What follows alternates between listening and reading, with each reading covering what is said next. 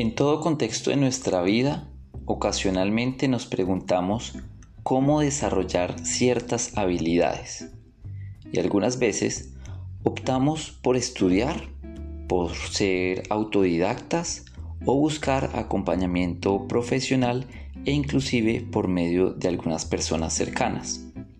¿Quieres saber cómo es la manera naturalmente poderosa para desarrollar tus capacidades? Soy Felipe Taborda, psicólogo y consultor, y hoy quiero hablarte sobre las relaciones interpersonales y su impacto en el desarrollo de las habilidades para la vida.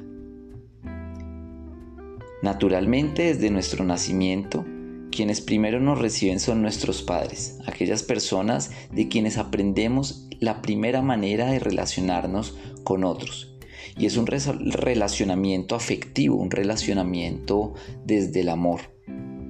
Son ellos entonces quienes al desarrollar esas nuevas capacidades afectivas en nosotros nos permiten continuar nuestro camino en la vida hacia nuevas relaciones interpersonales. Iniciamos con unas relaciones cuando iniciamos en un jardín infantil, con nuestros docentes, con nuestros compañeritos, en el colegio, empezamos a tener relaciones de autoridad, empezamos a tener relaciones de dominancia, empezamos a tener relaciones que nos permiten aprender a solucionar problemas o relaciones que nos generan satisfacción, bienestar, sensaciones positivas y beneficio seguidos por nuestros amigos de barrio, nuestros amigos de otros amigos, y vamos de esta manera haciendo crecer nuestro círculo social. Empezamos a tener amigos cercanos en el colegio, esos amigos que se convierten casi en hermanos.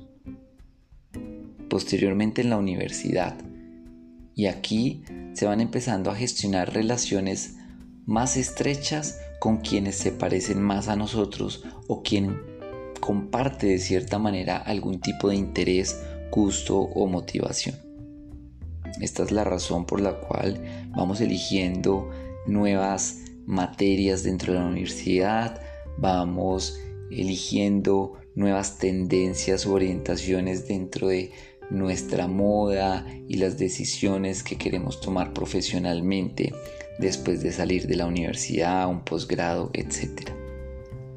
Y esto nos va generando posteriormente de una manera profesional un networking, una red de contactos de personas valiosas y de las cuales sacamos provecho y nos genera beneficio. No está mal decirlo que puede ser un beneficio desde el ocio, desde la diversión, desde el entretenimiento beneficio inclusive también desde las oportunidades laborales, profesionales, o inclusive compartir con personas algunos intereses no necesariamente profesionales, como son los hobbies o algunos intereses particulares. Son entonces estas tendencias dentro de los grupos sociales los que nos llevan a generar relaciones cada vez más estrechas y por supuesto, cada vez más afectivas. Empezamos a tener nuestras primeras relaciones de pareja, afectivas, pasionales, emocionales. Y dentro de, dentro de estas relaciones, evidentemente, se van aprendiendo también nuevas habilidades. Habilidades de convivencia, habilidades hacia la tolerancia de las diferencias individuales, habilidades para la escucha activa, habilidades para la comunicación efectiva.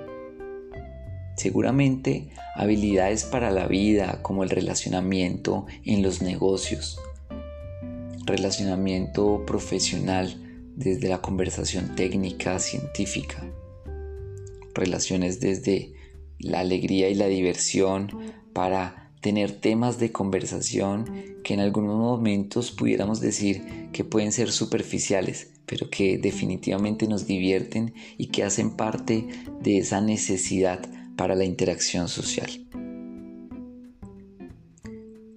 Como te das cuenta, las relaciones interpersonales son bastante útiles y de hecho son la base del desarrollo de nuevas capacidades, de nuevos aprendizajes, de adquisición de nuevos conocimientos y otro tipo de destrezas y habilidades, inclusive físicas, si tenemos un grupo de amigos para el deporte, para el ejercicio, inclusive intelectuales si tenemos un grupo de contacto y de relación con personas que comparten conocimiento y de quienes podemos aprender.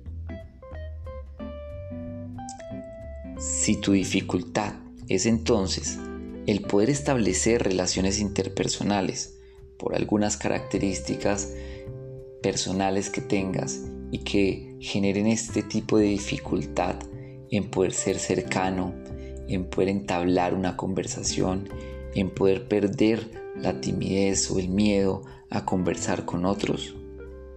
Quiero decirte que esto te está generando un gran impacto negativo en tu vida. Si este es tu caso, no está mal buscar ayuda. Te darás cuenta que de buscar ayuda profesional pasarás a descubrir todas las oportunidades que venías perdiendo por no dar este primer paso. Te darás cuenta cómo se abren puertas para cada contexto de tu vida. En un próximo episodio te daré algunas sugerencias, ejercicios y tips para mejorar en este aspecto. Así que sígueme y comparte este contenido con otros a quienes consideres les puede interesar. Me encantaría que además de escucharme puedas sugerirme nuevos temas a tratar. Así que nos escuchamos en un próximo episodio.